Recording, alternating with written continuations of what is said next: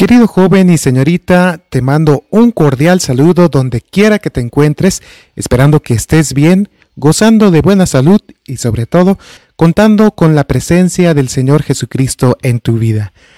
Quiero agradecerte por estar atento a estos audios del libro Mensajes para los jóvenes. Hoy estamos continuando con el capítulo número 51 que se titula Una preparación práctica. Te invito a que prestes mucha atención. El trabajo manual útil es parte del plan del Evangelio. El gran maestro, envuelto en la columna de nube, dio a Israel directivas para que a todo joven se le enseñara algún trabajo útil.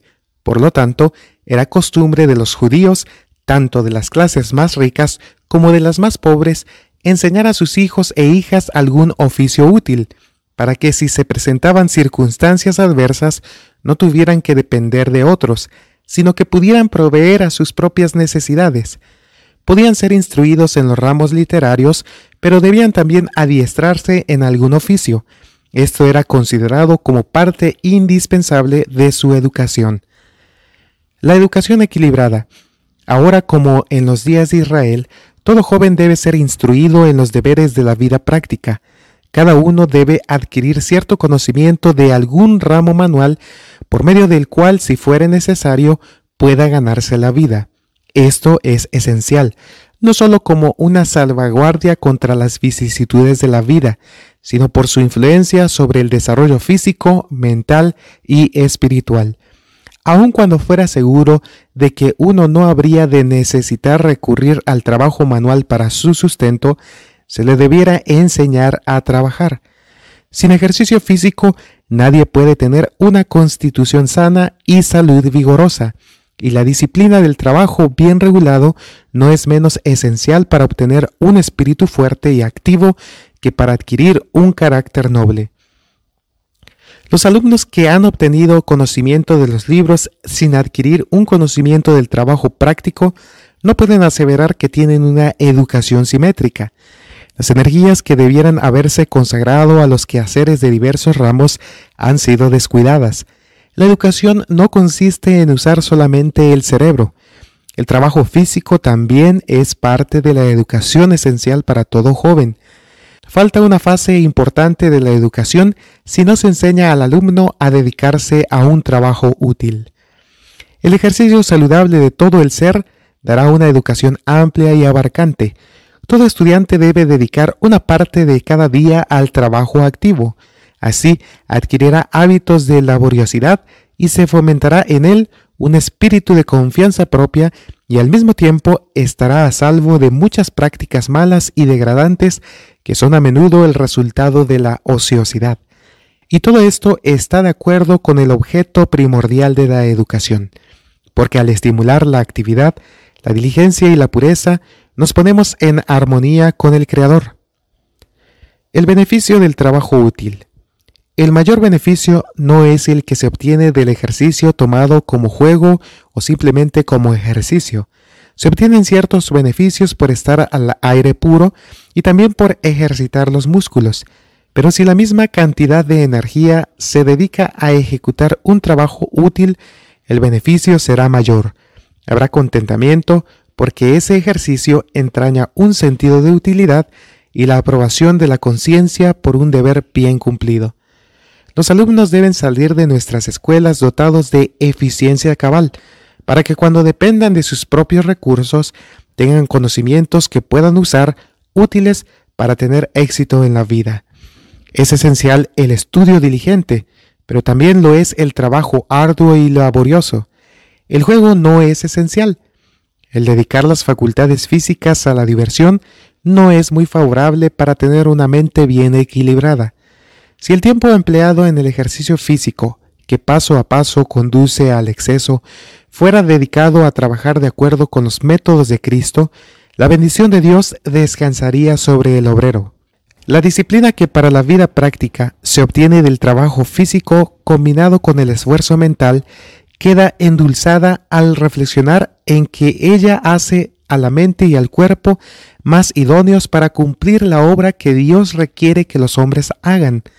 Cuanto más perfectamente sepan los jóvenes cumplir los deberes de la vida práctica, tanto mayor será el gozo que tendrán día tras día por ser útiles a otros.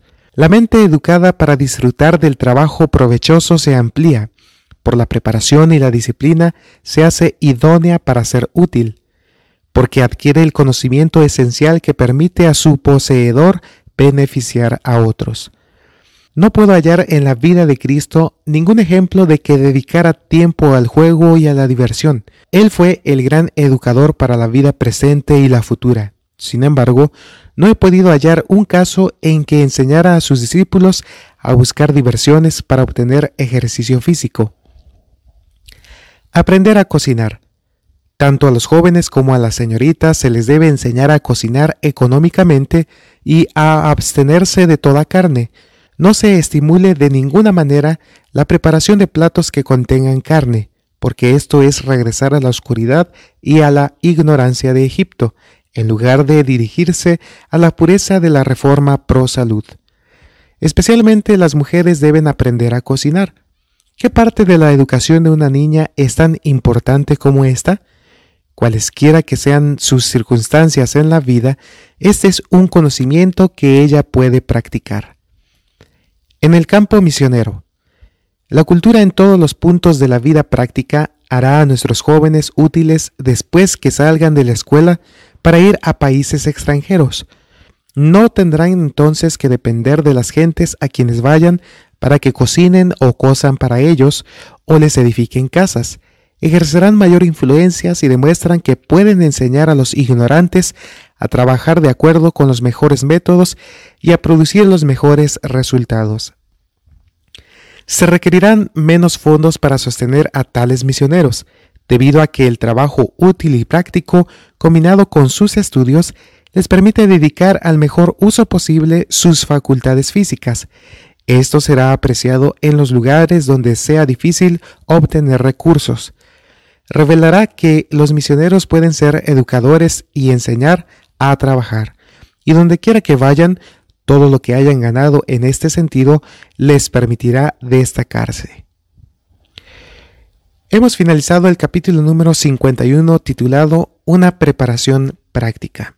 Querido joven y señorita, te invito a que puedas prestar atención a estos consejos y sobre todo con ayuda de Dios decidas ponerlos en práctica porque te habilitarán para ser un joven y una señorita de éxito, bien preparado para que si se requiriera tú puedas sostenerte por ti mismo a través de un trabajo manual.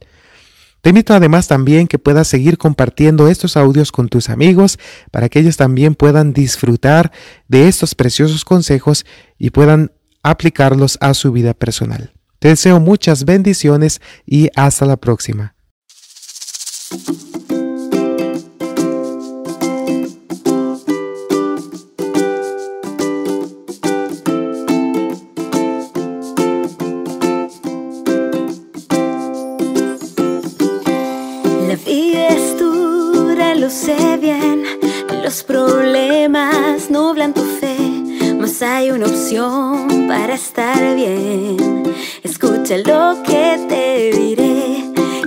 Es luz para tu caminar, está dispuesto a atender tu ansiedad, te da amor, te da paz y te da fuerzas a luchar, es puerto seguro para descansar.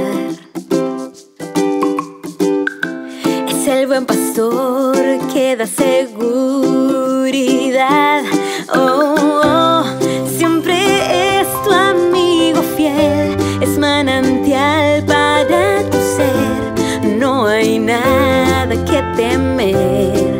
vas al lado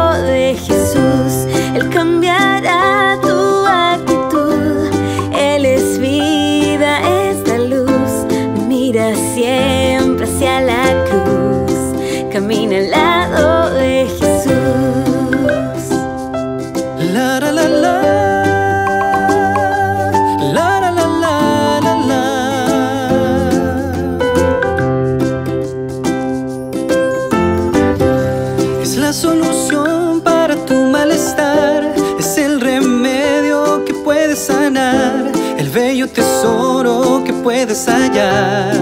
Camina al lado de Jesús da sabor a tu amargo vivir. Es la razón de poder sonreír. Con él tú puedes ser feliz.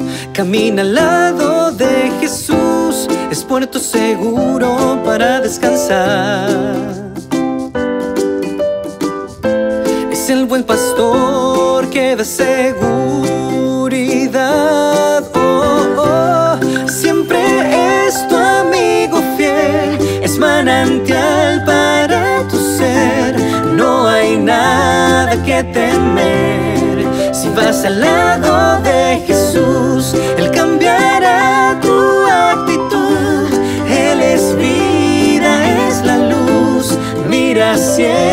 hacia la cruz. Camina al lado de Jesús. Siempre es tu amigo fiel, es manantial para tu ser. No hay nada que temer si vas al lado de Jesús. Él cambiará tu actitud. Él es vida, es la luz. Mira siempre